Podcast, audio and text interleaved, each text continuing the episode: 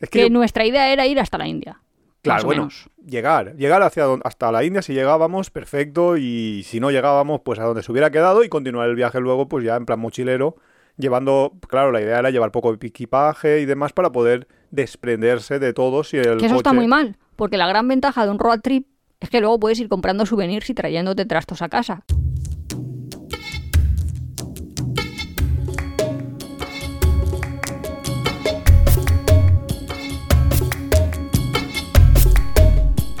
Somos Iván y Nuria, este es el capítulo de Número. ¿Qué número? Vamos, ya el 9. la tercera temporada y Se pasan rápido, ¿eh? Los, los capítulos. Bum, bam, bum, bam. Parece que, que- que sobre todo si los escuchas a dos por se pasan doble de rápido, si no, una horita o por ahí que, Que te te, cuesta cada capítulo. Bueno. que Vamos a eso, hablar hoy de que los road a trips. los road trips. Exacto. que un road trip estábamos ahí debatiendo Iván y yo que qué era ¿Que desplazarse y que era viajar y, y, bueno. Pero bueno, pero te vas a la Wikipedia no, y te lo dice. No discutimos que road trip Claro. debe tener una... Una definición. Sí, ¿Y cuál es la definición del road trip? pues ya... mm, Bueno, yo me he puesto aquí do- dos palabras aquí escritos de que tiene que ser una larga distancia y que se recorre generalmente en automóvil. Eh, por carretera. Eh, lo que te dice la Ya, Wikipedia no. son las dos características, que es un viaje de, de larga distancia por carretera.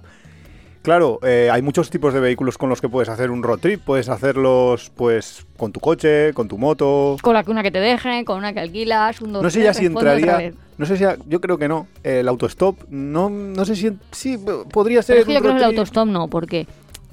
¿Por qué no conduces tú? ¿No Bueno, a lo mejor el- tú haces un... A ver, iba a decir, tú haces un viaje pero con muchas personas diferentes, no va a ser uno que te lleve ahí... Bueno, podría ser. Aunque hace poco vimos una película que no me acuerdo cómo se llamaba, claro, voy a acordar yo el nombre de la película, Sí. que iba de eso. Vale, Iván, adivina lo que tiene Nuria en la mente. No, pero no había uno que era como... Pero básicamente que él era como minusválido y él entraba a trabajar. Sí, una persona que iba a trabajar a casa del minusválido. Y durante bastante tiempo lleva llevaban a de una chica. Y esa chica más o menos sí que hace un road trip. Y era autostopista, digamos. O sea que sí, que podría llegar a ser. ¿Cómo se llamaba la película? Los principios del cuidado. Así es la, The la película. Fundamentals of Caring. Karen. Ah, es una película modernita así nueva de, que tienen en Netflix. Pero lo importante de eso es que nos da la idea de que puedes hacer un road trip hasta siendo autostopista. O sea, que eso se abre las puertas. Si os apetece hacer un road trip, no hace falta ni que tengáis vehículo propio. Es un poco complicado porque te tiene que parar siempre el mismo, pero podría darse. Pero puedes hacer un road trip en el que vayas empalmando unos con otros. Al final, el road trip es un viaje largo por carretera. Si es por carretera, no sé, yo lo metería, yo lo veo como una posibilidad de, de, de que sea un road Hombre, trip. pero Esa. tú no siempre dices las partes de un viaje o preparar un viaje. ¿Cómo planificas y haces autostop? Eso ya sería como muy complicado. Porque pides... eh, y- si yo estoy en Alicante y quiero irme a Valencia, pues pido que me lleven a Valencia. Ya, pero a lo mejor yo quiero llegar no sé. hasta... Y Hombre, a si quiero mejor- llegar a 100 kilómetros, vale, pero si quisiera llegar... no Pues sé. vas haciendo paradas intermedias. Básicamente, no, no, no pero no planificarás historia. parará el señor donde quiera. Claro, pero bueno, esa es la parte. Pero tu planificación es: yo quiero llegar a Valencia. Ah, y luego que te lleven en dos, tres tramos, pues ya es otra, otra historia. De todas maneras, en la Wikipedia cuenta una cosa muy interesante: Ah, bueno, que es es que- cómo, cuál fue el primer road trip y que.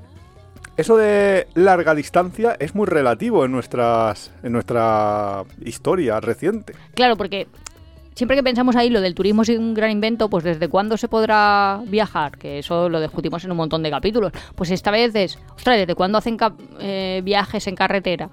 Largos, así más o menos. Pues desde que hay vehículos. Es que, Claro, claro, no estaba claro que no iba a ser, yo qué sé, los visigodos ahí, no sé. Hombre, los visigodos tenían carruajes. Ah, Podrías haber dicho que eso era un road trip. Bueno, pues la definición de road trip no entra en los carruajes. Tiene que, parece ser que el, el vehículo tiene que ir a motor.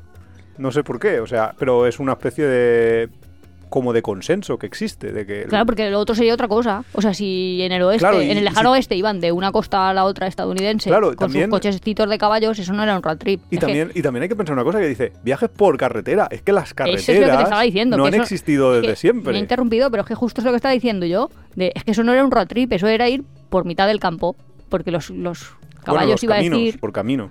Sí, pero sí. los carros y todo eso que podían ir por, por pero, ahí. pero por- iban por caminos. Mm. También existían las calzadas romanas y podría haber Sí, alguien dicho, yo me he ido con mi muy- carruaje, yo soy el primero. Marco soy Antonio. Poncio". Eso iba a decir. Nerón. Nerón, el primer, el primer, El primer viajero, de nuestra era. Ah, es verdad. Porque a lo mejor había un griego antes. Pues nada, lo que dice la Wikipedia de que el primer viaje, pues claro, fue cuando existían los primeros automóviles. Sí, la verdad Y- es que pasó poco tiempo desde el primer coche hasta el primer viaje, porque el tercero ya, ya decidió viajar la mujer. ¿Y, y quién lo pudo hacer? Pues evidentemente quien tenía acceso a un vehículo en los primeros tiempos de los vehículos. Los primeros vehículos, pues eh, el señor Benz, Sí, era la mujer del Benz, que se llama Bertha Benz, o sea, Berta en español. sí, el Berta Benz Pues ya pues, cogió el cochecito y... sin decírselo a su marido, que eso es muy bueno, ya y en el Eso es 1800 normal, de, de- en En el 1888, 1888. que es ahí, el turrón más caro del mundo. Es verdad, Y es estaba ahí la señora, sí, estaba ahí la señora diciendo, yo le cojo el coche a mi marido y me voy a ver a mi madre. Sí, y tenía así fue el primer un coche road trip. que tenía velocidad límite 10 millas por hora, que son 16 16 kilómetros kilómetros. aprox. Y nada, pero de 16 kilómetros en 16 kilómetros la señora se fue e hizo un viaje de 106 kilómetros sin decírselo al marido, que yo no sé dónde repostaría. Porque No, no, no, te- no podría. esa, esa es Eso otra. es que Si a nosotros por ahí gasolina. nuestros viajecitos esto, Vietnam, Myanmar, ya nos cuesta encontrar gasolineras en algunos sitios como te vayas un poco, pues imagínate en el 1800. Hombre, Hola, y que no vengo por coches. gasolina. Porque lo que decía... Este es el tercer coche que hemos inventado en el universo. Claro, y los, y los otros dos, o sea, solo habían Era hecho como pruebas, pequeñas pruebas de voy a 100 metros, 200 metros, se mueve, bien, vale. Pero esta dijo, yo me pillo esto y me voy a casa Pero de mi madre. lo mejor es que le dijo, no, no, pero esto te va a dar un montón de publicidad. Y mal desencaminada no iba. No, no, Porque luego. le ha durado que la Benz es de Mercedes-Benz, o sea que todavía tienen ahí su imperio por montar coches, así que... Y luego... Y, el- de hecho, existe, que eso también es bonito y me gustaría verlo, ese trocito de ruta que le llaman Claro. la ruta escénica. Que está en entre- Estados Unidos, entre Man- en, en- en Alemania. en Alemania, entre Mannheim y Forchheim. Entre las dos ciudades han hecho allí pues la especie de conmemoración y hay una ruta escénica que se llama Baden-Württemberg o algo así. Mi alemán es negativo. ¿Sabes que yo vi el primer, uno de esos primeros coches? Ah, sí, ¿de dónde? ¿En un museo? No, en un museo no, porque, bueno, aquí anécdotas de antes de conocer a Iván. Justo en el... En pues el esto era el Pleistoceno. 88, pues imagínate, no sé. En el... 1888. Sí, o sea, no en el 88, 1900. en el Justo, 1800. pero para el centenario, como mi tía trabajaba en, Ah, en la en el Mercedes-Benz, Ah. llevaban ahí, pues, el- los primeros autos que quedan, no me acuerdo, pero a lo mejor eran el 92. No, porque yo fui con mi coche conduciendo, o sea que no. Pues no sé. Aquí a todo el mundo haciendo cálculos de la edad de Nuria. No, tampoco soy tanto que poco más y ya. Es que según Iván, el señor Barnes de los Simpsons es de mi quinta, pero no, no es tanto. que no. Total, que no, pues a lo mejor era el 110 aniversario, el 120 aniversario, no lo sé, pero el caso es que vio el coche ese y de hecho me monté. Y me gustó bastante, pero no me dejaron ya arrancarlo. Más que nada porque no me acababa no- de no sacar el carnet. Arrancar el Y el coche tenía como 100 años, ciento y algo años. Vale, entonces estamos con que Nuria. Pero te- tengo ha una postal que si quieres te la, te busco y la pones ahí en la, en la portada. Pero vamos, va, es, es un cochecito que lo que molaba es que como iba a cuerda, no sé Sí, parece cómo una decirte. bicicleta, tengo la foto ahí. Ah, sí, sí, sí, pues eso. Pues yo montaba una- en ese cochecito. Una bicicleta de tres ruedas. Pero que lo ves y dices, ah, pues es chulo, yo a mí me gustaría hacer una ruta ahí. Pues, Con un traje de estos de De señora, falda larga. Si te gusta Tiempo de Viajes, suscríbete en tu plataforma de podcast favorita, Spotify, Evox, Google Podcast. Puedes apoyarnos muy fácilmente dejando un comentario, dándole al like o compartiendo en tus redes sociales. Nos ayuda a crecer y nos encanta recibir vuestros comentarios y sugerencias. También tienes el blog apeadero.es, donde encontrarás contenidos adicionales sobre el tema que tratamos en cada capítulo. Yo lo que había pensado es, eh, el- creo que lo- la chicha está en explicar cómo se puede montar alguien por su cuenta un road trip, porque eh, quizás... Sin improvisar totalmente, que es lo que haría yo. Vale, pero sin improvisar eh, en un road trip puedes tener serios problemas, porque vas con un vehículo y los vehículos necesitan mantenimiento, etcétera. Entonces, improvisar, que ¿qué sería? Coger el coche y salir. Puede ser bastante teníamos un plan, catastrófico. que era coger el pinín, que era un micra que nosotros teníamos. Sí, eh, Digo nosotros teníamos porque ya llegó a su ha, fin. ha fenecido. que fue bastante triste, pero eso es otra historia. Eh, y queríamos irnos. Claro. De road eh, trip, de es hecho. que la- el- yo en 2017 hice la vuelta al mundo así medio en solitario. Nuria venía de vez en cuando, cuando ella tenía vacaciones. Claro, pero Eh, la cosa es que tú tenías como un año sabático. Claro. Bueno, yo, yo estaba trabajando durante el viaje, en realidad, porque bueno, yo iba sí, con mi portátil. No tenía un año. Tú la que eres la que no lo tenía. Bueno, yo no tenía un año Pero la idea original era que Nuria lo tuviera, pero luego por circunstancias, por su tipo de contrato con la universidad no se podía, etcétera, etcétera. Con lo cual, Finalmente, eh, ese viaje lo desechamos, pero la primera idea de todas era, nosotros teníamos ese micra que ya hemos contado en otros capítulos que lo camperizábamos y que nosotros lo utilizábamos como camper, un, imaginaros, un Nissan Micra, lo pequeñito que es, pues nosotros teníamos Un ahí- Nissan Micra de los de antes, porque ahora el Micra es un poco diferentito. Sí, pero pequeñito también. Sí. Era un Micra de esos antiguos, azul además, que para que no llamara la atención. Y nada, y nosotros lo teníamos pues que lo montábamos ahí atrás, montábamos unos Colchones. unos colchones una, con unas maderas y se hacía una cama perfecta para dos. Lo que pasa es que no tenías que- espacio para nada más. No te podías poner de pie ni de coña, claro. Pero era cómodo porque podías aparcar enseguida, pasaba bastante desapercibido. Sin duda. O Parecías sea, un poco gitano en el sentido de que en vez de que las ventanas fueran oscurecidas o algo, Nah. nosotros poníamos ahí Unas cortinas ahí pegadas con... unas cortinas, unos pañuelos de cuello ahí pegadas ahí, Sí. con unos sistemas de velcro. Sí, teníamos ahí pues nuestras Era una camperización para- casera. Sí, era lo básico, basiquísimo para poder dormir dentro. Era pernocta, eso es verdad, eso es verdad. Camperización no era, eh, camperización no, acampada no era, era pernocta. Hombre, acampada era cuando sacábamos el hornillo Ah, sí, sí. porque no tenías ninguna otra manera de cocinar dentro ni nada así. Pero bueno, La cosa es que el plan de nuestro road trip era salir desde casa a dirección este. Claro, la idea era llegar, pues por lo menos, o sea, mi, mi idea original era llegar a Tailandia, pero Tailandia es imposible llegar por unas cosas que vamos a contar ahora sobre, bueno, Que era- primero no lo sabíamos porque como no posible es, planificábamos... pero muy caro. Claro, hasta que no empecé a, La- a la planificarlo, idea, sí. no, no me di cuenta de que no era posible y por eso es por lo que ahora hablaremos sobre el tema de la burocracia, que es eh, uno de los cuatro capítulos en los que yo habría dividido la explicación de cómo montar un road trip. Sí, pero vamos, nosotros queríamos hacer costa, costa, costa, dirigiéndonos al este Claro. y pensamos, bueno, pues hasta la India o por ahí llegaremos. Y ya cuando se muera, pues... Ya, bueno, también decíamos eso, si en algún momento el coche se queda, pues se ha quedado. Era un coche que tendría ya 15, 18 años, no lo sé, en ese momento. No daba igual, de hecho nosotros habíamos hecho ya un viaje previo, otro road trip a, a Marruecos con ese coche y, deci- y ya, y eso era ya, ba- bastantes años antes ya decíamos, bueno, si se queda por Marruecos, Claro, se ha sí, quedado. si se queda aquí Tampoco es un problema, no es un coche nuevo, un coche que le tengas un super aprecio porque es caro, porque tiene algo especial. A ver, pues era Le teníamos cariño porque sí, porque habíamos vivido muchas aventuras ahí en el cochecito, Exacto, pero, nada no más. era ningún ni- ninguna joya Creo que todos los que están escuchándolo ya sabrán que un micra no que puede no ser, tenía, claro, es que por no tener no tenía ni aire acondicionado ni elevalunas eléctricos, Uf. tenía como 15 años o más. Solo dos puertas delante Sí, y el portón de Dos maletero, puertas. nada más. Entenderán que como coche pues tenía sus carencias. Que lo queríamos un montón y que aparcabas en cualquier sitio y sabías que no te lo iban a robar y que dormías ahí súper tranquilo. Que por cierto, Que esa es otra, porque en Marruecos ahí... estás en Marruecos. Es que, bueno, Marruecos fue un montón de anécdotas ahí.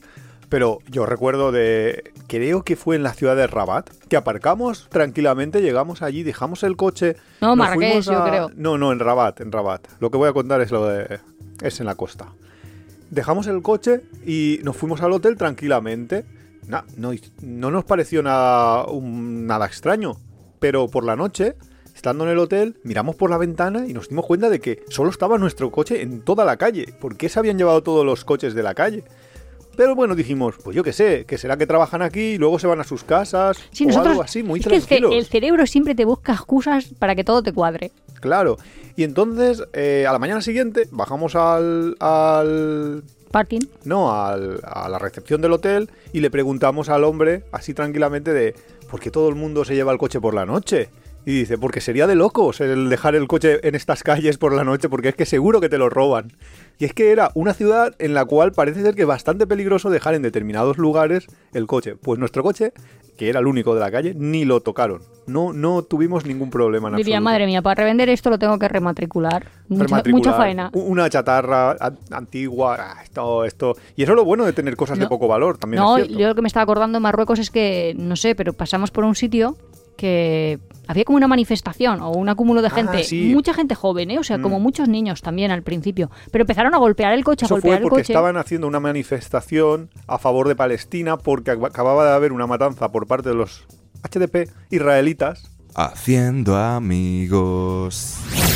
y eh, estaban haciendo una manifestación eh, en apoyo a Palestina, no sé qué, y claro, nosotros Claro, nos pero si era blanco, te sin mal. saber muy bien cómo en mitad de la manifestación y claro, y nosotros éramos, pero nosotros éramos a favor de, de los palestinos, con lo cual les explicamos eso muy bien y nos dejaron ir. Sí, pero en principio te veían blanco y poco más y... mm, Podía, Vamos, podía haber pasado algo ahí, ¿eh? no, zarandea- se llama zarandear ese Sí. verbo, ¿no? Se, vamos, movía tú el estabas coche. dentro del coche y el coche se movía así con la marea. Y de hecho, como el micra también es que lo levantas porque pesará mil kilos, que quiero decir que entre cuatro, o no sé, entre Bueno, entre 4 y entre 25. que Bueno, da igual, la cosa del road trip, que nos vamos por los cerros de Úbeda.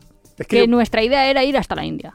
Claro, bueno, menos. llegar, llegar hacia hasta la India si llegábamos, perfecto, y si no llegábamos, pues a donde se hubiera quedado y continuar el viaje luego, pues ya en plan mochilero, llevando, claro, la idea era llevar poco equipaje y demás para poder desprenderse de todo si el Que eso está muy mal, porque la gran ventaja de un road trip es que luego puedes ir comprando souvenirs y trayéndote trastos a casa. Como en el viaje ese a Marruecos, que yo me traje lámparas y Sí, alfombras sí. y no sé qué. Pasamos por el Carrefour cosas. Marruecos. Es verdad que fuimos a un Carrefour. Bueno, primero íbamos a ir a las Es tienditas que el y todo eso, pero luego Marruecos era pensamos, genial "Uy, porque es que te- eran casi los mismos precios y sin un agobio Pero ahí no tenías que regatear ni nada, que empezabas, mirabas las vajillas que querías, los peroles estos, o sea, Todos los, todo sí. lo de cocina te lo No, puedes si comprar directamente. la artesanía, muy artesanía no debía de ser, porque en el Carrefour te la vendían tal cual, o sea que no sé yo. Y Pero en no, Estambul si fuera también hay un montón de tiendas, así como Tiger que hay aquí, pues igual. para mismo. vender igual, no hace falta que vayáis ahí a, a las No- no calles a- falta a, pelearse. regatear, no. Bueno, la cuestión es que el Micra hubiera ido, pero no hubiera vuelto, porque siempre, siempre contamos en que se quedaba en la India. Ya, Que se lo regalaríamos a algún, a algún agricultor o a alguien que necesitara, que estuviera en una zona rural, que... A hacer así. nosotros eh, un microcrédito en plan donación En del plan coche. donación. Sí, llegaba el coche. Que hubiera llegado, porque luego. Yo creo que anda llegaría, no, ¿eh? hizo, no hizo kilómetros luego, pero bueno, sí.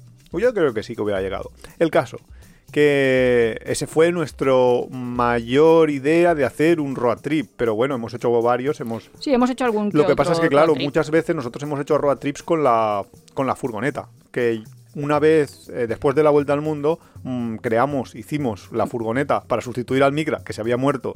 Lo mató Nuria durante la vuelta al mundo, no se lo digáis a nadie. Para sustituirlo, Entre todos lo matamos y él solito se murió. y ahí, hasta ahí puedo leer. total, que Lo hicimos malo, la serio. furgoneta y ahí ya empezamos a hacer muchísimos road trips ya con camper, que es muchísimo más cómodo porque puedes cocinar dentro, no tienes que estar ahí con el riesgo de estar acampado, porque si cocinas fuera, recordar que eso es acampada. Y Pues también es verdad que al principio cuando íbamos con el coche casi siempre comíamos en barecitos y cosas sí, eso así. también, o sea, para evitar el... O sea, evidentemente no vamos a estar en una ciudad eh, como hacen algunos eh, mm, con el hornillo fuera. Nosotros pues decíamos, pues si Vamos estamos en el campo, pues bueno, vale, medio escondidos, pero en, en zonas habitadas no se puede hacer eso. Te vas a un restaurante y, y te aguantas, pagas el menú. Dice Iván, te aguantas. Pues si uno de sus hobbies es ir a comer por ahí de barecitos. Eh, bueno, Si uno de sus hobbies es barecitos. Si con la camper ya está, pero vamos a comer en casa. Me o sea, o comer o cenar hay que hacerlo fuera. El caso que hemos hecho road trips con la camper, sí, la verdad es que sí. Y también tenemos pues Y- otros road trips fáciles de sitios que son relativamente pequeños, como Islandia. Claro, ahí se lo hicimos con una autocaravana alquilada. Pero, Pero eso es un road trip un porque road trip íbamos también. ahí Sí, sí, perfectamente, claro. Y además y hacíamos excursiones y íbamos en coche. O sea que parte del viaje era el desplazarse, pero que formaba parte del propio viaje. Claro, y además el road trip más fácil del mundo es el de Islandia, porque es que tienes una única carretera, solo tienes que decidir si girarla en el sentido Horario o- el antihorario. Ya está, no tienes nada más que decidir. Y además, eh, esa decisión a veces es tan sencilla como mirar el tiempo. Y si por esta carretera Ya, está si ahora está peor cerrada, el pues tiempo, pues, te vas por la otra. No puedes y, y nada. cruza los dedos. Y cruza los dedos para que cuando llegues al final, porque creo que son toda la vuelta a Islandia 2.800 kilómetros, con lo cual como te quedes atascado en el final, te toca hacer de 2.800 girando Ah, wow. para volver, o sea que... Hombre, pero ya sería casualidad que justo, No, justo, raro, justo a muy 10 raro. kilómetros. En Islandia eso solo suele pasar en, en el invierno, super invierno, como en enero, y a lo mejor son dos días que te esperas y casi que mejor que hacer todo el recorrido para atrás. Pero bueno, es una idea de viaje. Sí. En Suiza hay otro que le llaman el Grand Tour o algo así. No lo hemos hecho. Yo tengo No. ganas de hacerlo. Aunque al final todos son carreteritas así de montaña, pero casi todas las Turisinfo que vas o, vamos, te dan ahí información y para ellos es como su gran viaje. Yo sé que tengo ganas de hacerlo. Es que Suiza Y dicen, tenemos... "E- Es el viaje que harás mil veces porque realmente por ahí, para los europeos por lo menos, viajes a donde veces. viajes, sí. Te vas de un lado a otro y se Es que acaba atravesando Suiza. Suiza tenemos... Una eh, relación amor-odio. Sí, un poquito, porque aparcar y todo esto es complicadísimo, te lo ponen... Bueno, aparcar gratis, claro, si quieres pagar, No, sí, pagando se puede todo, ¿eh? Todo y es fácil y cómodo.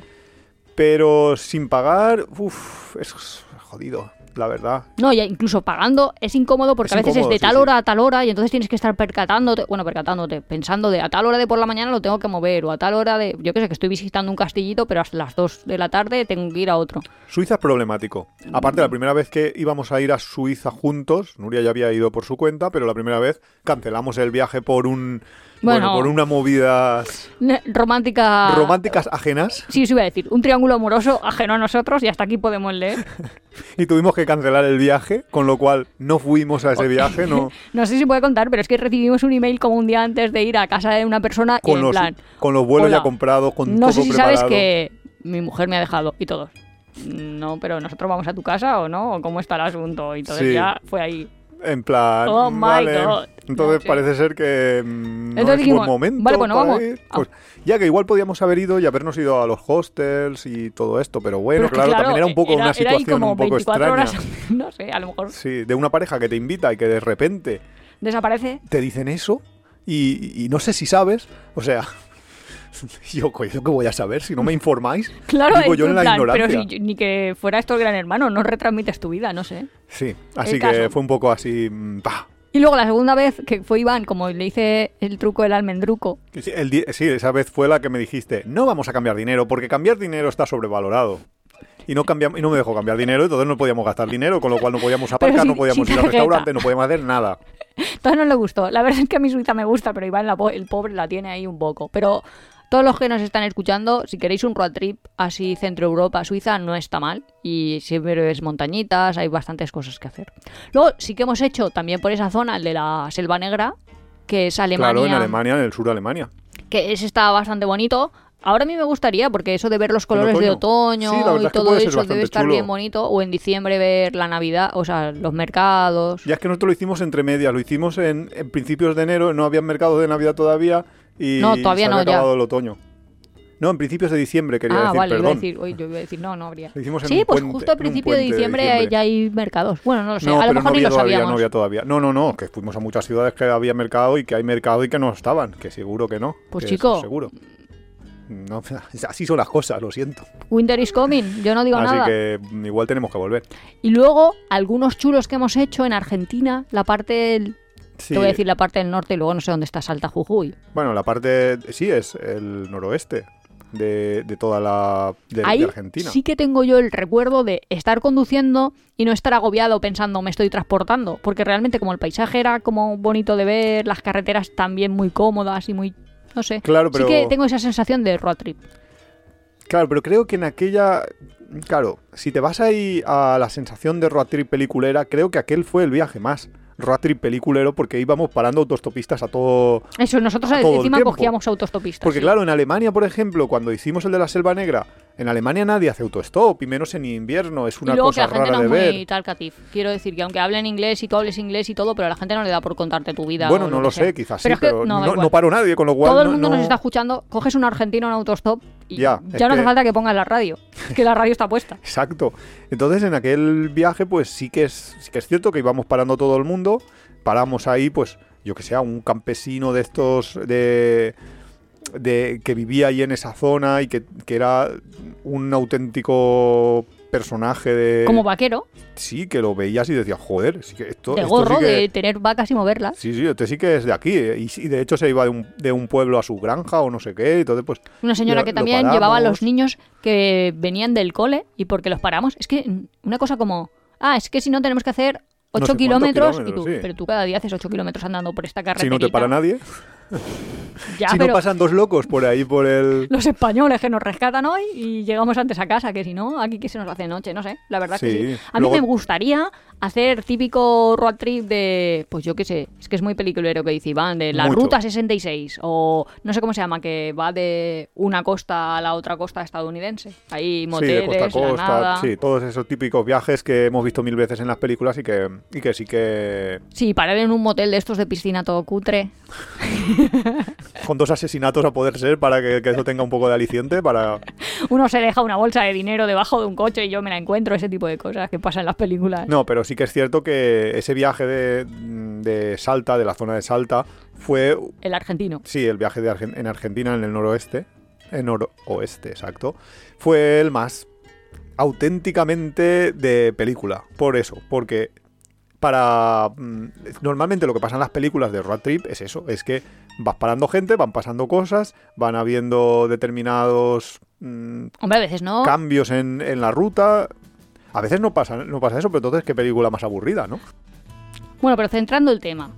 Que ya hemos dicho que no hicimos el viaje a la India porque había problemas burocráticos que nos dimos cuenta después y que has dicho que lo ibas a contar. ¿Tú cómo plantearías el programa? Claro, yo para preparar un road trip yo eh, dividiría en cuatro apartados eh, lo que hay que hacer. Uno es la burocracia, la otra es la parte del vehículo, la ruta y por último la parte puramente del viaje que es común a todos los viajes, que da igual que lo hagas con mochila que sin mochila. Ah, lo de común a todo el viaje creo que es lo que... De que Lo- tienes que buscar un sitio donde dormir, tienes que buscar Claro, el comer, alojamiento, lo el cómo llevar el dinero, todo. Es común a todo menos el transporte, que el transporte ya va incluido. El o transporte- es autostop si lo es... Si aceptamos autostop como, como pues. válido para road trip. Vale, esa parte más fácil. Claro, la parte de la ruta eh, sería cómo elegir la ruta, porque es un, es un poquito diferente, aunque realmente tampoco tanto respecto a un viaje normal, un viaje mochilero. En un viaje mochilero muchas veces la ruta la eliges simplemente porque tienes un autobús o un tren que te lleva de un punto A a un punto B y por el medio puede ser que haya algo súper interesante, pero que no puedas o no veas la manera de visitarlo sin tener que hacer un súper esfuerzo o tener que parar y, y hacer autostop o a saber qué, o alquilarte un coche o cualquier cosa así. Entonces, en ese sentido, eh, yo tengo un algoritmo para cuando hacemos eh, road trips que es elegir, eh, porque el road trip obviamente se circunscribe a un determinado territorio. Por ejemplo, puedes hacer uno por Francia, o puedes hacerlo por toda Europa, o puedes hacerlo por todo el mundo. Entonces tienes como. Tienes que elegir como lugares de interés que quieres visitar sí o sí. Eso es lo primero. Si te vas, por ejemplo, a todo el mundo, pues a lo mejor dices, quiero visitar sí o sí Irán. Quiero visitar sí o sí India. ¿Vale? Entonces, eso sería como tu lugar. Si te circunscribes a un ámbito más pequeño, como por ejemplo Francia, puedes decir, quiero visitar sí o sí Mont Saint-Michel, quiero visitar sí o sí París. Y entonces con eso puedes ya trazar una idea de más o menos por dónde vas a andar. Te lo marcas en un, en un mapa, pones los puntitos y buscas cuál es el trazo de ruta más lógico para poder visitar todos esos sitios que quieres visitar sí o sí. También tienes que hacerte una estimación de tiempo, etcétera, etcétera. Y luego, entre cada ruta, por ejemplo, entre Mont Saint-Michel y, y París, pues tienes que ver si hay algo de interés que te permita hacer paradas. Y ya está. Básicamente así vas refinando la búsqueda y si encuentras una parada entre Mont Saint-Michel y París, dices, pues genial, puedo parar aquí, puedo visitarlo o puedo no visitarlo o lo que quieras y lo tienes siempre que tener en cuenta en, cuenta en tu espacio temporal, porque no puedes, bueno, o a lo mejor sí que puedes tener un, el tiempo ilimitado, pero en general tienes un tiempo para hacer cualquier tipo de viaje. Pues sí, básicamente es saber a qué le quieres dedicar tiempo y luego que te vaya un poco bien, porque a lo mejor vas a pasar por un sitio y está bien, pero es por la noche y no te vale la pena hacer parada toda la noche para esperarte para ver un museíto. O no un sé. amanecer. Claro, es que claro, Claro, ya- es que va a depender mucho de, Depende de tus depende de otros factores, porque a lo mejor es, vale, yo esto lo vería si tuviera ese tiempo. A este museo hubiera entrado tres horas si hubiéramos venido por la mañana, pero como hemos llegado a las 7 de la tarde y ya está cerrado, pues esperarme hasta mañana. y Claro, no pero a lo qué, pues mejor ese no lo museo para un super es friki lo que de digo, que para una materia, persona pues es- es, es interesante. Eso ya va a me, depender me de la viene de pasada y entonces aprovecho o lo quiero hacer sí o sí. Y luego la libertad que te da el vehículo es tal que tú... eh, ahí sí que veo muy bien la técnica Nuria. La técnica Nuria de voy a preguntar a la gente en el hostel o en el hotel qué es lo interesante en esta zona. Porque a lo mejor es cierto que ellos conocen o han visto algo por el camino o cerca o en los alrededores que te puede ser muy interesante que a lo mejor... Si no tienes un vehículo, pues sería mm, pues una pérdida de tiempo gigantesca al conseguir un transporte hasta allí, pero como ya lo tienes, pues entonces la técnica Nuria funciona. Y así más. A lo mejor sí que hay que elegir entre un punto y otro por qué carretera quieres ir. Que eso a veces, o por lo menos en Francia, Sí. que estoy pensando yo en lo de las campers, es un poco rollo. Muchas veces a mí me gustaría o yo agradecería que al menos aquí.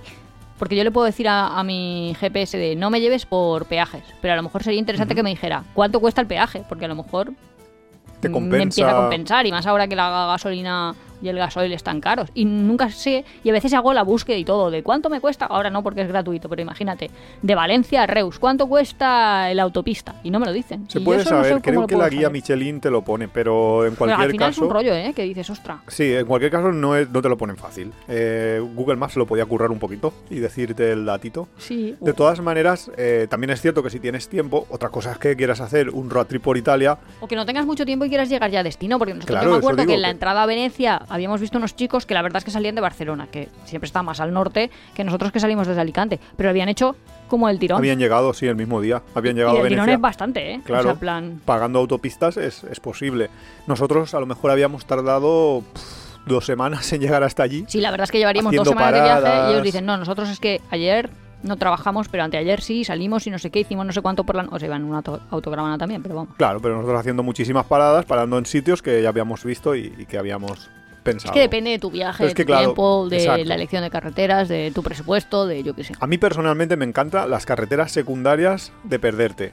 Eh, muchísimo más que una autopista. Lo que pasa es que sí que es cierto que a veces dices, eh, la vuelta que estoy pegando, estoy subiéndome aquí por una carretera Que me lo gasto en gasolina, de- te lo digo yo.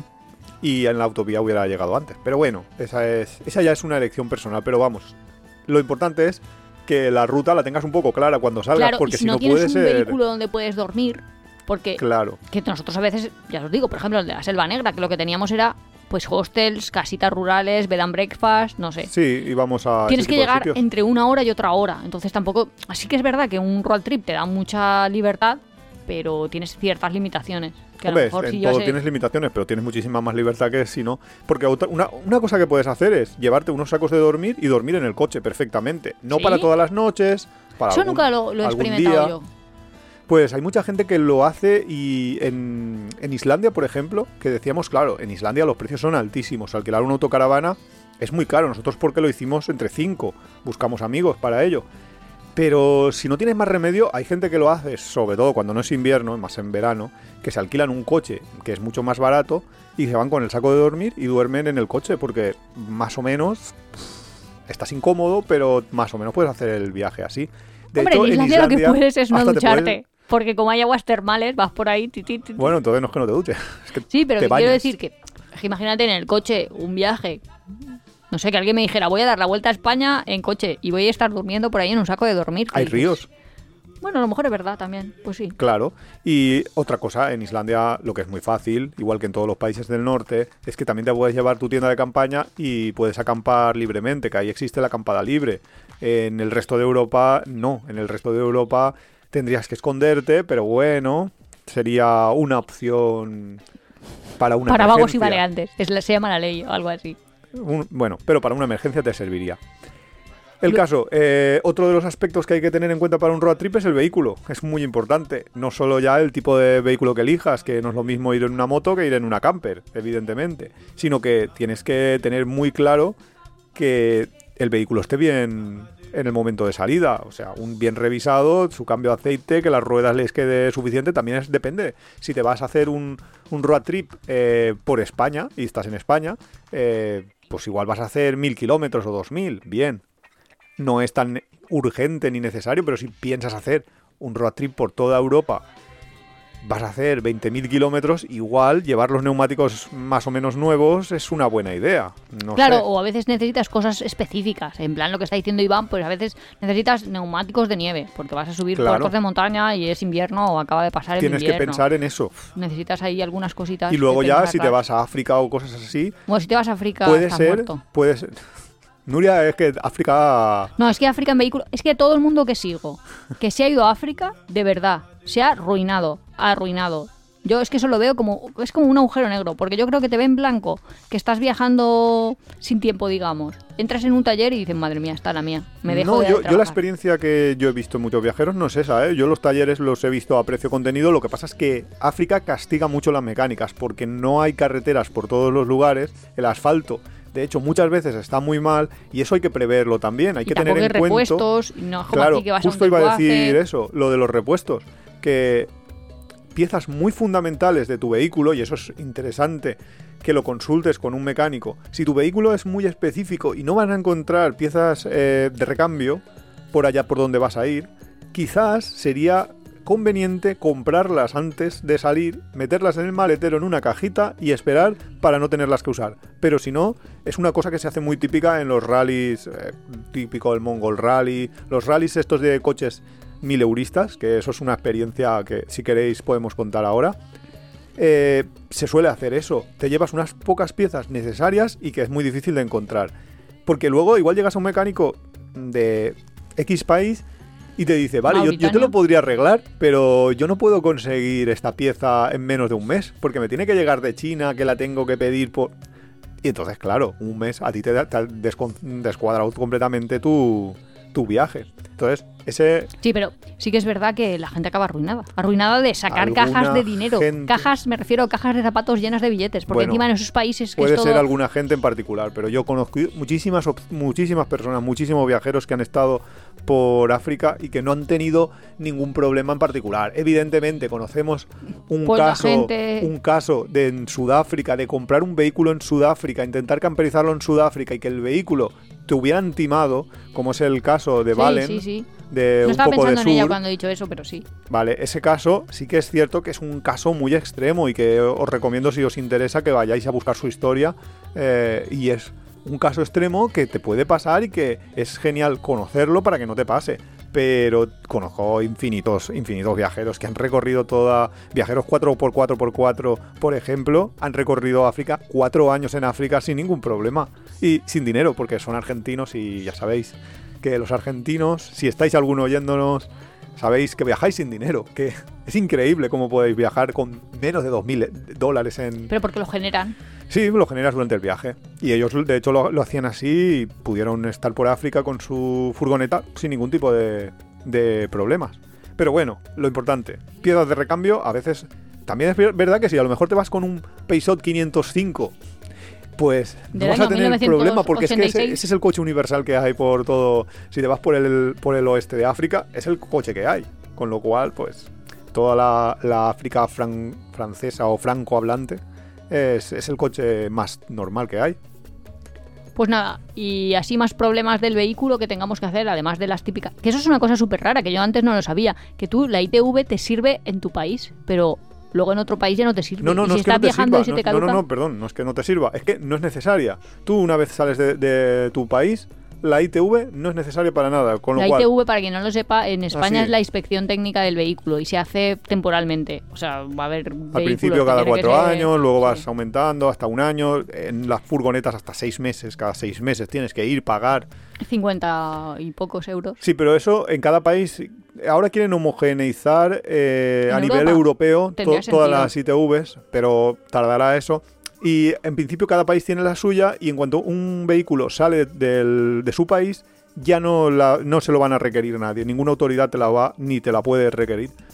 Aunque Pero ¿y los cuando seguros? vuelva así. Porque tú puedes tener Los una seguros no, compañía los- de seguros Los que seguros sea sí que internacional. Sí, sí, sí, sí. No, digo que si yo tengo, yo qué sé, imagínate, Reales Seguros, que me suena un nombre francés, aunque no sé si lo es, y no tengo la ITV pasada porque se me ha caducado en España y yo tengo un accidente y estoy en Francia, los propios de Reale no me van a decir, ah, pues no te pago porque como no tenías. Las- eh, Vale, hemos entrado ya en el capítulo de burocracia, ¿vale? Hemos entrado de cabeza. Eh, los seguros es una de las burocracias que tienes que llevar y sí, los seguros, ese es un problema que, eh, que tú has comentado, que es cierto, tu seguro podría, si tuvieras un accidente grave, desentenderse si comprueba y se da cuenta de que no tenías la ITV pasada.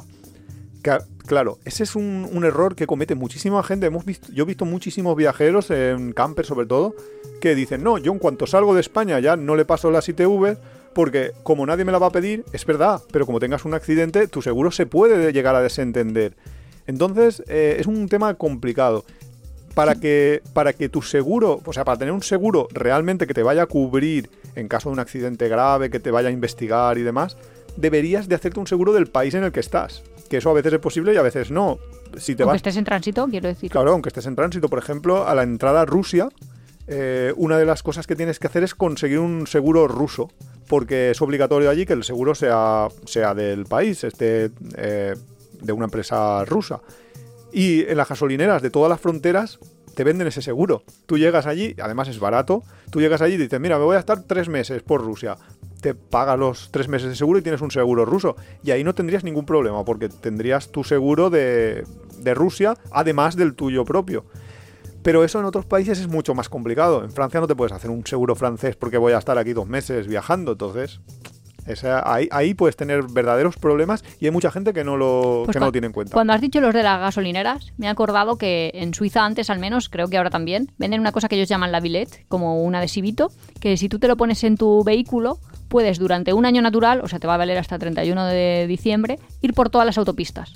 Y es relativamente barato, algo, yo que sé, a lo mejor te cuesta el equivalente a 30 euros, y con eso ya vas por todas las autopistas todo el Es año. que hay pocas autopistas también en, en no, Suiza. no, tampoco hay tan pocas, pero, pero Pero para, muy para un para un visitante, no, me refiero a para las Ah, propias personas de allí, Sí, pues pagas y ya vas por todas las autopistas gratis, que nosotros que sí que hemos vivido en nuestra línea del tiempo, bueno, Gratis ahora, no pagando, que no nos han- que sí, pero que pagas una cantidad realmente pequeña.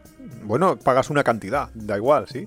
Sí, bueno, de hecho hay gente que el coche de la madre no lleva la bilet y el coche del padre sí, porque normalmente uno, Uno va a ir va, solo por no. la ciudad ahí a llevar a gente que yo conozco, vamos. Que ahora en España, eh, no sé si, si lo saben nuestros oyentes españoles, pero Está todas aprobado, las ¿no? están, están pensando, eh, eh, Europa ha pedido al gobierno como una de las condiciones para que le den el dinero de no sé cuántos, de no sé menos, que tiene que a- que empezar a cobrar las carreteras. Y de hecho en el País Vasco ya han empezado a cobrarse y estaban... eh, ¿Actualmente? Sí, hay algunas en- experimentalmente que son carreteras del Estado. No son como las otras. Las, la- los- las autopistas de peaje normalmente en España solían ser eh, concesionarias de una empresa privada. Una empresa privada, a cambio de hacer la carretera, tenía no sé cuántos años la explotación de dicha carretera cobrando un determinado dinero. En este caso va a ser carreteras del Estado que el Estado explote eh, de manera, pues, mm, pues con un pago. Y estaban hablando de hacer la bilete, esta, la, la viñeta, sí, que durante un año, pues tú la pagas y durante un año puedes circular por todas las carreteras. Pero parece que no, que van a hacerlo en plan. Cada kilómetro que circules por cualquier carretera, primero las autopistas y autovías, y luego querrán eh, extender esto a las, a las carreteras normales, cada kilómetro tienes que pagarlo. Hombre, pero en entonces penalizan más a los que más carretera. lo gastan. Claro, sí, obviamente. Que eso en, es un principio no sería una cosa... No, porque sí que más lo gastos mala. son camioneros, no sé qué, no sé cuánto, luego repercute el precio sobre todos. Ah, bueno, es un poco eh, tonto. eso también, eso es así. es en pero- plan, ¿qué ha costado una carretera? Yo qué sé. 100 millones, me lo invento. Pues pagamos 100 millones y ya está. No estamos pagando los que gasten mucho, mucho. Los Hombre, que más que poco, cuánto ha costado la, gas- la, carretera ya están hechas, es el mantenimiento si de las hecho, mismas. Si lo ha hecho el propio Estado. Es como ahora, tú pagas la gasol... Yo qué sé, tú pagas los colegios públicos aunque no tengamos hijos y nadie va a un colegio público. Yo Claro. no he ido nunca en la vida. Claro, así, así debería de ser, eso es lo lógico, pero claro, ¿qué está pasando en realidad? En realidad, yo leí un artículo donde lo explicaban súper bien, que en realidad lo que está pasando es que eh, la gasolina, el gasóleo, todos los combustibles con los que se mueven ahora mismo los coches están en periodo de desaparecer y habrá un momento en el que esos coches se moverán pues por hidrógeno, por electricidad, etcétera. ¿Cómo le pones a un coche eléctrico un impuesto como el que le pones a la gasolina que representa el 40% del precio? De ahí, de, ese- de esa gasolina que se ponía, de, se estaba sacando muchísimo beneficio. Si tú llenabas el depósito Muchísimo 50 dinero euros, no, es que el Estado recaudaba. el Estado estaba recaudando, pues a lo mejor de 50 euros que ponías en la gasolinera, 20 euros. Claro, toda esa suma de para- dinero lo estaban gastando para otras cosas que no eran Pero se gastaba el para cosas mantenimiento de, la carretera. carreteras No, o va a la... Es que yo... va al de- pool general. ¿Qué va al pool general y qué va a arcas particulares? Eso me lía un montón. Bueno, da igual. Eh, Lo importante es que ese dinero, cuando los coches de gasolina desaparezcan, no va a estar. Entonces, ¿qué va a pasar? Que los coches eléctricos, como enchufas el, coche a tu red, es muy difícil tarificar que ha ido a la- al coche y que no. Y si subes los impuestos de la electricidad, mirad lo que está pasando. Es que te puede ser que haya gente que se quede sin poder acceder a la electricidad, como le sumes, como le metas mucho impuesto a esa partida. Con lo cual, el Estado se iba a quedar sin una partida importante de dinero, con lo cual que a los lumbreras que hay en, Y en Europa que han dicho, pues le ponemos un impuesto a las a todas las carreteras para que se recaude ese dinero. Vamos, un despropósito completo. Y luego también me contaste, porque yo quería hacer ahí como un road trip Noruega, Sí. eh, eh, dentro de lo de la burocracia... espera, a- Estamos en tema burocracia todavía, ¿eh? Sí, sí. Dos temas. Uno, que no me parece bien de yo, por ejemplo, que tengo la camper, nunca puedo ir a Barcelona porque mi vehículo es más contaminante de lo que han decidido que los núcleos de centro de ciudades pueden ser. Con lo cual, es hay zonas que me quedan fuera de mi posibilidades Eso también es importante Simple- planificarlo. sí. simplemente porque, Porque hay una prohibición de contaminación, sí. En algunos casos lo limitan, en otros, como la ciudad de Londres, eh, hay un pago. Quiero decir que yo pago y puedo entrar a las zonas. Sí, bueno, sí. Eh, en Madrid creo que ni pagando Ni puedes. ¿no? Y en Barcelona tampoco. Necesitas bueno, tus- pa- pagas la multa. Bueno, a ver, sí. Sí, pero no vas a estar seis días pagando multas. no. Pero ¿qué eh, quiero decir, en Londres sí, tú en a ver, Londres yo- pagando ya vas al centro. Sí, yo veo súper bien eh, si quieren limitar el, El uso de vehículos uso de en zonas muy vehículos y tal. Lo veo súper bien si lo hacen como algunas ciudades en Francia, que te ponen un parking a la entrada de la ciudad y un autobús lanzadera. Eso está bien, ¿vale? Porque es una opción pues viable para todo el mundo. Lo que no veo normal es que a, los, a la gente que tiene vehículos más antiguos que suelen coincidir con rentas menores, con gente que no se puede cambiar a- de repente a comprarse un, Un coche eléctrico. eléctrico, pues le penalices el no pudiendo entrar en la ciudad. Que, Ya, pero que estamos, o sea, ¿cuál es el mensaje bien- de ahí? No me acuerdo muy bien cómo era la historia de alguien de Noruega que le habían multado y sus multas eran... Es que, ¿qué Ah, tenía? en Islandia. Nokia. El señor Nokia. Eso iba a Sí, decir. a el decir. creador de la marca Nokia. Pues ellos han es la pensado... multa más grande de la de- historia de, Sí, ellos han pensado que ponerle, yo qué sé, 40 libras a un tío por aparcar en el centro de Londres, pues como decía el otro día en un artículo uno muy rico, decía donde tú ves una en un multa... TikTok, no, el sí, es un TikToker de estos que es un millonario británico que vive en Londres y enseñaba que su coche que lo había aparcado pues en cualquier sitio de Pero Oxford en Street, Oxford Street, sí, no, no, es que estaba en Oxford Street. Y decía, donde tú ves una multa, yo veo un aparcamiento VIP. Claro, porque realmente si te van a poner 70 libras de multa, dices, bueno, pues 70 libras ya ves Claro, tú. para si ese- pago, para si ese pago 12 por cada hora, es que co- como que esté 5 horas o no sé, no he hecho la Sí, sí, sí, creo que son eso, como que los parkings cuestan 12 por hora y él dice, pues me ponen 70 o 60 dólares de multa, pues me da igual. Si, Pues sí, total, es como el parking, solo que encima estoy más cerca. y est- claro, y estoy en donde me da la gana y punto. Y bueno, pues en Noruega pensaron, claro, es verdad, no es lo mismo eh, 60 euros, ahora estoy en euros, ¿vale? Para uno muy rico que para uno muy pobre, ¿vale? Entonces ellos, que son así como más socialdemócratas o no sé, habían pensado, vale, pues vamos a hacer que a todos le moleste lo mismo. Entonces, ¿cómo a todos le molesta lo mismo? Pues ponemos un porcentaje sobre su renta. En Claro, plan, multas si ahora te, a si tu ahora te multo con un 1% de tus ganancias mensuales, pues Pues eh, da igual que seas pobre, que rico, que medio pensionista. sí. Total, que multaron al de al dueño de Nokia o a Mm. uno de los empresas, bueno, no sé si Sí, sí, del sí. no, consejo era- de dirección era o el- era- era el señor Nokia, era el jefe de Nokia en aquel momento. Y encima era como por exceso de velocidad. Y encima ellos también han hecho muy bien. De la primera vez que pagas un exceso de velocidad, imagínate que te, me pagas el 1%. Para que te pica un poco, pero la segunda no vas a pagar el 1%, porque ¿Por no has aprendido. Entonces me vas a pagar el 4%, imagínate. La tercera no vas a pagar el 4%, vas a pagar el 10%. Total, que al hombre este, es que no tengo el dato, pero... Creo que fueron 150.000 euros, una cosa así. de multa por exceso de velocidad. O sea, que ya puede ser rico, ya puede ser lo Que sea, que cuando te vienen ahí 150.000, 150.000, joder. yo creo que sí. Pero es que también tiene sentido, porque si, yo qué sé, si tú eres camarero y estás ganando 1.200 euros y te ponen 100, Te, mo- te- te molesta, te molesta bastante. claro, pero si eres el dueño de Nokia y te ponen 100, 100, no, pues no. no te pero yo creo que el hombre este, después de los 150.000, Igual se lo piensa. ya a lo se lo mejor piensa. mantiene. Entonces ya es una persona, una regla, y si la regla no se puede circular, pues no se puede circular nadie, o en este caso exceso de velocidad. Más burocracia que necesitamos. Si te vas al extranjero, fuera de, de tu país o de tu zona, en Europa, todos, toda, la, toda Europa, toda la zona Schengen es, es Una. Con lo cual ahí no, no aplicaría. Pero si te sales de la zona Schengen, un español se va. Y ahora a- el Reino Unido es fuera. Ahora es fuera. Ah, vale. Sí, sí, ahora es fuera.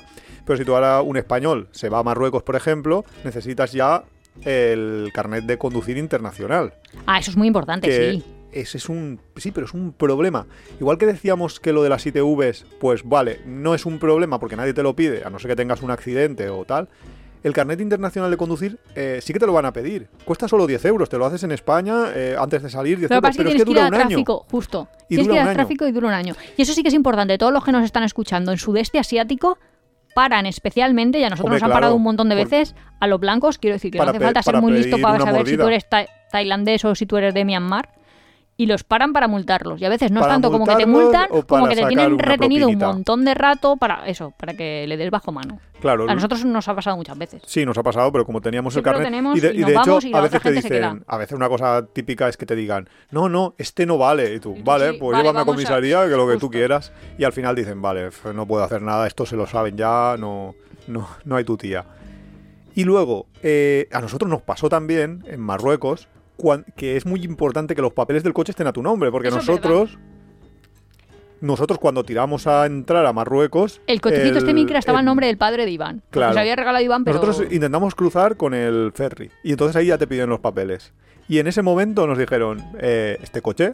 ¿Este coche? ¿Este Y coche? me- Usted no es el conductor de este coche. Usted No, usted es el conductor, propietario". pero no es el propietario, sí. Y aunque, bueno, como era justo su padre, tenían el mismo apellido Sí, y tal. tu- Pero si hubiera sido. yo ¿eh? tenía un coche y era mi abuelo, y mi abuelo y yo, como es el padre de mi madre, pues no Pues teníamos no el mismo apellido, ni de común. Y sí, ahí tienes un problema. Sí, tienes que, eso tienes que tenerlo en cuenta. Es bastante interesante que lo cambies a tu nombre en caso de que no sea. Hemos hablado ya un poco del seguro, que ahí lo que tienes que conseguir es la carta verde y que y fijarte que en la carta verde el- los países a los que vayas a viajar Estén en la en lista. la lista, porque si no, la puedes liar. Y luego ya la risa, el carnet de passage. Eso es una cosa que yo, hasta que no empezamos a organizar el viaje este que decimos de ir con el Micra a la India, que por cierto Nuria lo ha llamado Pinin y que tiene una historia muy buena de cómo se llama así, pero no sé si nos da tiempo. El carnet de passage es algo que apareció en mitad, porque una de las, de las posibles rutas era ir vía Irán. Entonces, al entrar a Irán, hubiéramos tenido un grave problema si no hubiéramos sabido eh, que existía el carnet de passage. ¿Qué es el carnet de passage? Básicamente es el pasaporte de tu coche. Iba a decir eso de, pero es que yo no sabía que el coche necesitaba un pasaporte. Yo creía que con yo tener pasaporte ya lo tenía claro, pero no. Pues no. El coche necesita este carnet de passage. Este carnet de passage en España, por ejemplo, lo hace solo una. un- tiene una concesión el RACE, que es, eh, es una, pues, un, un Una un club de. Bueno, tiene aseguradora, pero es un club de automovilistas en principio. Y cada país lo tiene la concesión, un determinado club de este tipo o empresa. Y te hacen pagar unas tasas equivalentes al 20. O sea, perdón, unas tasas para ellos que pierdes completamente 230 euros, se los das, le pagas esas tasas y tienes que dejar un aval del 25% del valor del vehículo que te tasen en efectivo. Es decir, si tu vehículo vale 10.000 euros, tienes que dejarles 2.500 euros que ellos te guardarán hasta que vuelvas. ¿Y tienes que volver por el mismo sitio? Tienes que volver al mismo sitio que es a- a- al punto de inicio que es España. Que eso significa... Y por cierto, perdón, este aval tiene un mínimo, que es de 2.780 euros. Con lo cual, si tu vehículo vale 10.000 euros, no dejas 2.500, dejas 2.780 la última vez que lo vi yo. ¿Qué significa eso? Pero a ver, a ver. A ver, a ver, que A ver, a ver, te- no, no, te- yo sabía que era un lío lo del carnet. Pero si yo entro por, dime una ciudad de Irán, que no me sé yo, Teherán.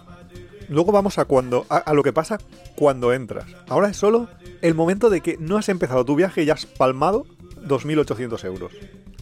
Tú dejas ese dinero en Pero para todos los países o a cada país le tengo que pagar eso. No, eso es para todos los países. Ah, creía que en cada frontera yo, y luego cómo saben que, que me la tienen que devolver a mí cuando. Para toda la frontera, ahora hablamos de eso, justo eso se puede hacer, pero primero, si tú quieres el carnet de Passage, 2.800 euros en aval, 230 le pagas a ellos, 100 euros que tienes que pagar al banco para que te dé, eh, el, si no quieres dejarlo en efectivo, para que te deje eh, un aval bancario que no sé qué. Y además tienes que pagar por una un papel que traduzca el papelito que te va a dar el carnet de passage a cada idioma de cada país a los que vayas a ir. Si te vas a Irán, al Farsi. Eso, como poco, como poco, 100, 150 euros te cuesta cada traducción. Claro, esto es una puñetera locura, dices. Al final, si te vas con un coche como el nuestro, que valía nada, que valdría 800 euros en aquel momento, acabas de palmar 3.000 euros como no consigas que ese coche, y era, era nuestra idea, que el coche no volvía, como ese coche no vuelva al punto de inicio, tienes que... pierdes el aval, o sea, eh, no, no puedes recuperarlo de ninguna manera. Entonces, claro, nuestra, nuestro viaje mm, tambaleaba ya con esto. Porque Irán es uno de los países que te pide el carnet de pasaje. Lo bueno, que no te lo piden todos. Ya, pero ¿cuáles te lo piden? Pues a ver, hay muchos africanos, está Irán, está Pakistán, está India, Indonesia, Australia, Japón, todos esos países eh, tienen eh, obligatorio el carnet du passage. Y hay una manera, porque claro, la idea del carnet du passage es, eh, no quiero que vendas en mi país tu coche de mierda de segunda mano, porque no has pagado impuestos, entonces, para mm, como fianza, el dinero ese que pagas del 25% es como la fianza de que no vas a dejar tu coche. Por eso quieres sacarlo. Claro, ¿qué pasa? Pero si se te rompe. Pues si se te rompe tienes que arreglarlo y sacarlo del país, como sea, para conseguir tu dinero. Entonces, claro, eh, la historia está en que hay una manera alternativa en algunos países, Irán es uno de ellos, que es pagar las tasas en la frontera. ¿Qué pasa? El problema es que entonces tienes que salir por la misma, por el mismo punto fronterizo, que es lo que preguntabas tú antes. Si no sales por el mismo punto fronterizo, entonces no te pueden devolver las tasas porque las tasas sí que se pagan en efectivo y tienes que pagarlas en frontera. Vale, y en Sudamérica, que mucha gente se lleva la campera argentina o Sí, cosas así, en también hace falta no. pasar. Eh, en- hay, hay algunos países donde te lo pone como opcional, lo cual significa que en general no te lo van a pedir. Una de las cosas que hace mucha gente que yo he leído que han hecho grandes road trips eh, de este tipo, pues es in- si en una frontera les dicen que no, pues se van a otro punto fronterizo o, para- o esperan otro día. Entonces vas jugando ahí un poco por si tal, pero en Sudamérica no suele ser problemático. El problema, más bien el tapón, está en llegar desde Europa hasta Asia. Y es un tapón porque China, China no reconoce el carnet du passage y no reconoce los carnets de internacionales de ningún tipo. Con lo cual, en China no puedes conducir. En China, para hacer un road trip tienes que contratar y cuesta un pastizal una, una cosa que le llaman convoy, que es un vehículo que te va haciendo de guía y tú solo puedes ir detrás de este vehículo para, para hacer un cruce. Por ejemplo, para pasar desde Rusia a través de China hasta, imagínate que te quieres ir a Vietnam. Pues solo tienes que contratarlo y solo puedes hacer ese recorrido en el mínimo tiempo imprescindible y con las mínimas paradas posibles. Con lo cual no puedes conducir por dentro de China. Es una locura porque cuesta miles de euros. Sé gente con mucha pasta que lo ha hecho, que llevan autocaravanas y que están haciendo la vuelta al mundo con su autocaravana y entonces les salía más a cuenta que enviarla en un barco, que también cuesta una pasta, y continuar por el sudeste Sí, porque asiático. enviar vehículos es caro, ¿eh? Porque a Canadá la última vez, no me acuerdo, los chicos de Walking Travel, por ejemplo, que le enviaron y dijeron cuánto les había costado. Y eso que ahora los Sí, contenedores están muchísimo. subiendo. Eso Mm. iba a decir que los que los contenedores están subiendo. O sea, que mover vehículos no es una cosa. No es barato. No, si mover personas Con lo cual el road trip eh, por carretera se hace mm, medio asequible, pero cuando empiezas ya con estas burocracias y demás, pues es una locura. Os dejaré en apeadero.es un enlace a, más información sobre lo del carnet de passage. Sí, porque eso es súper interesante y también creo que desconocido por la Ah, hay- gente. claro, es que hay que conocerlo porque esto sí que te puede paralizar un viaje. En África hay muchos países donde por esto no te van a dejar pasar, por no tenerlo. También es verdad que mucha gente soborna a, a los eh, funcionarios de los puestos fronterizos para poder pasar. Y luego se arriesgan a que en mitad del siguiente, o sea, en la salida del país, no les dejen.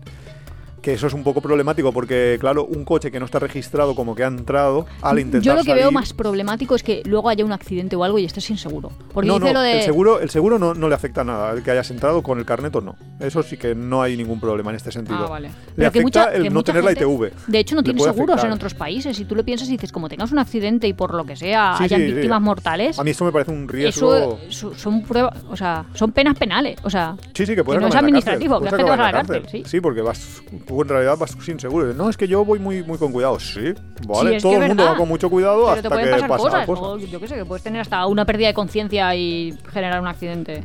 Claro. Yo qué sé, es que no sabes. Con lo cual, esto es un poco mi manera de planificar un road trip, eh, cómo yo lo haría o cómo Un recomiendo hacerlo. Bueno, sí, eh, estas cosas últimas que hemos hablado de las burocracias afectan cuando te vas a salir de tu país. Pero, por ejemplo, si te vas a Túnez, creo que Túnez eh, pide carne du passage. Imagínate que quieres hacer un road trip no tan, no tan extremo, que simplemente te bajas por Marruecos, te vas hacia, hacia Túnez vía, vía Algeria, Argelia Ya, que está cerca. y no está tan lejos y, y, y te, No, de hecho, te puedes llevas una ir en un sorpresa, ¿eh? te ¿no? llevas una sorpresa. Hay un ferry creo que a Italia. Por eso digo, haces eso, haces la vueltecita y entras por Italia y vuelves a casa. Podrías hacer esa ruta, pero esa ruta te cuesta un pastizal por el tema del carnet du passage. Pues me ha parecido muy interesante, sobre todo eso, porque Sí. nos cambió la idea de un viaje. Más que nos lo cambiara, bueno, sí. la, la idea luego Y- ya fue, llegamos hasta es- la puerta de Irán. No podemos hacer mucho Claro, más. yo siempre quiero hacer China y la verdad es que China es la gran muralla china versión burocracia. China está muy complicada. De- Sí. Encima con lo del COVID que no te dejan entrar, puf, es muy, muy complicado. Pero bueno, poco a poco. Vale, pues yo creo que hasta la semana que viene, ¿no? Porque la musiquilla ya está por ahí. Tenemos más temas porque teníamos películas que abordan el tema de los road trips, pero eso Ah, pero es que la película... tendrá que ser para otro momento, ¿no? ¿Sabes? A mí la película que me viene en la cabeza pensando en un road trip ahí a lo loco. Telma y Luis. Sí, tío. Sin duda. Le- Como la gente siempre dice, no, un road trip porque eres súper libre, pues te viene esa película a la cabeza. Así Aunque que si no la habéis más- visto, no os la spoileo porque a poco que digas Sí, no, no vamos a spoilear, pero yo soy más de Easy Rider y hay que ver el final. Sí, Por eso de la libertad. Cuidado con la libertad, No, pero- cuidado con ser demasiado libres, porque a veces pero la sensación de libertad, ser jóvenes y hacer un viaje, pues a lo mejor en diarios de una motocicleta, que cuenta ahí la historia del Che cuando no era el Che. Eh, También es, no sé. Sí, Bueno, sí que hay películas. La verdad es que no, no vamos a entrar, pero hay un montón de hay un películas. montón. Pues nada, chicos, Hasta la semana que viene. la próxima.